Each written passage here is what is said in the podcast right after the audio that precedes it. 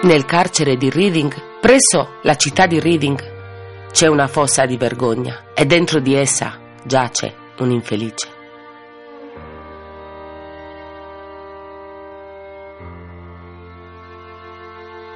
Divorato da denti di fiamma, in un sudario ardente egli giace e la sua tomba non reca nome.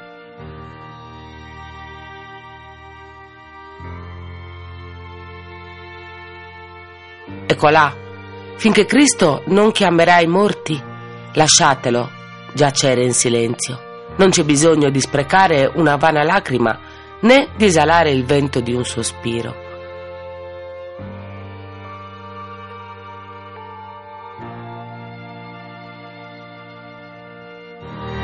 L'uomo aveva ucciso la cosa che amava e pertanto doveva morire. E ogni uomo uccide la cosa che ama, che questo lo sentano tutti, chi lo fa con uno sguardo amaro e chi con una lusinga. Il codardo lo fa con un bacio, il coraggioso con la spada.